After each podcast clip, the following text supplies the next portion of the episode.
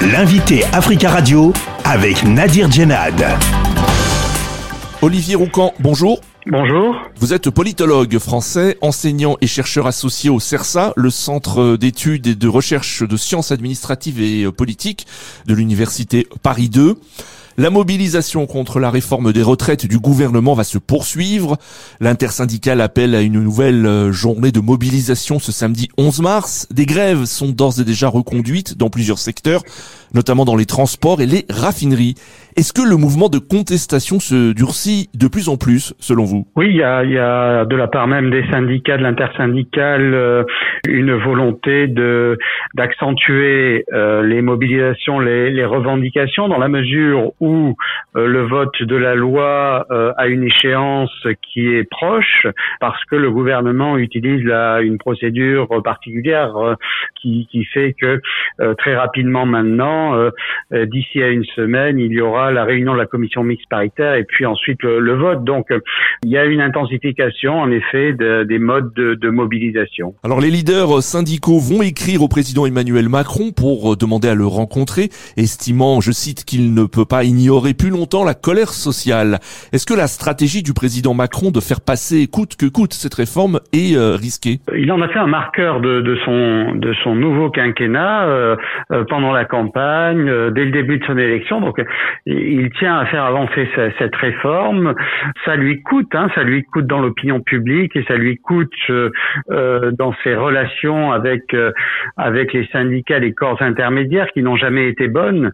Mais pour autant, lorsqu'on regarde les enquêtes d'opinion de, depuis euh, depuis le début, une partie des Français, les mêmes qui soutiennent le mouvement et qui se mobilisent, pense que euh, cette réforme sera adoptée. Le ministre du Travail, Olivier Dussopt, continue de dire aux manifestants que cette réforme est nécessaire. Est-ce que vous pensez que dès le début, cette réforme a été mal expliquée? Déjà, la, la, précédente réforme euh, qu'avait tenté Édouard Philippe et qui s'était terminée avait été mal expliquée et celle-ci également a été mal expliquée alors qu'elle est différente. Il y a sur cet enjeu une difficulté euh, des gouvernants à euh, bien expliquer ce qu'ils veulent faire euh, parce que depuis une vingtaine d'années, voire plus, les retraites sont réformées en France régulièrement.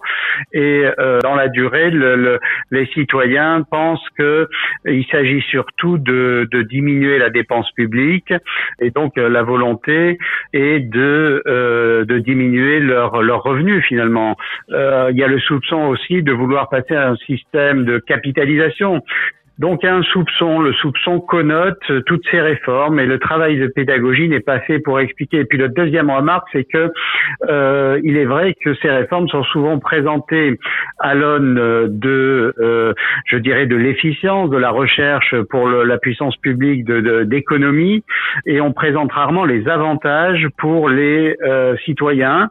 À, à, partir de ce moment-là, ces réformes ne peuvent pas être bien acceptées. Si le mouvement de contestation se durcit, que la France est, bloquée, le président ne va-t-il pas être obligé de, reculer? Il y a deux options. Soit il fait passer euh, sa réforme, alors euh, peut-être par un vote euh, à l'Assemblée majoritaire ou par le 49-3, ou bien il, cède. Dans les deux cas, il s'est mis dans une situation où cette réforme, qu'elle soit adoptée ou pas, laissera des traces dans l'opinion et accroît encore une fois la méfiance politique la perte euh, d'une bonne communication entre le pouvoir et euh, un certain nombre d'actifs, de salariés, parce qu'il faut bien voir que euh, là, le décrochage entre le, le pouvoir, il se fait vis-à-vis de la population active, des travailleurs. Est-ce que vous pensez que l'unité affichée par les syndicats, notamment la CGT et la CFDT, va perdurer, ou le gouvernement compte sur une désunion prochaine de l'intersyndicale?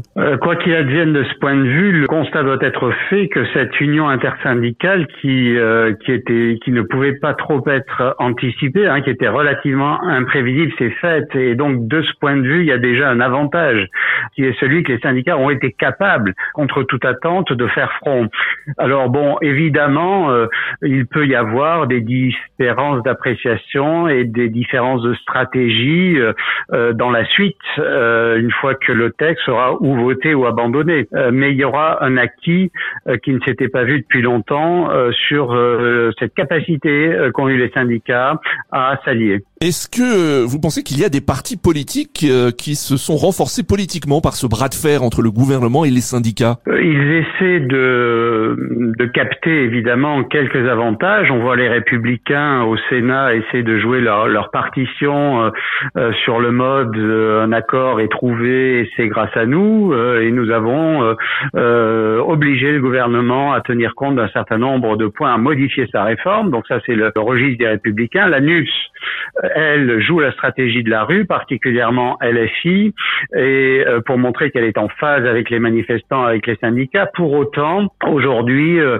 euh, dans les enquêtes d'opinion, ce sont les syndicats qui tirent le bénéfice de, de cette mobilisation. Les partis politiques ne, tirent que très peu d'avantages, de bénéfices, de reconnaissance de leur action.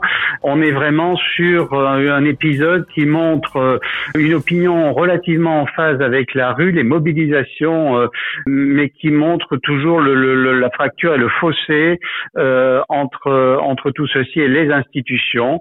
Là, de ce point de vue, il y a toujours une forte incompréhension en France. Olivier Roucan, merci beaucoup d'avoir répondu à nos questions.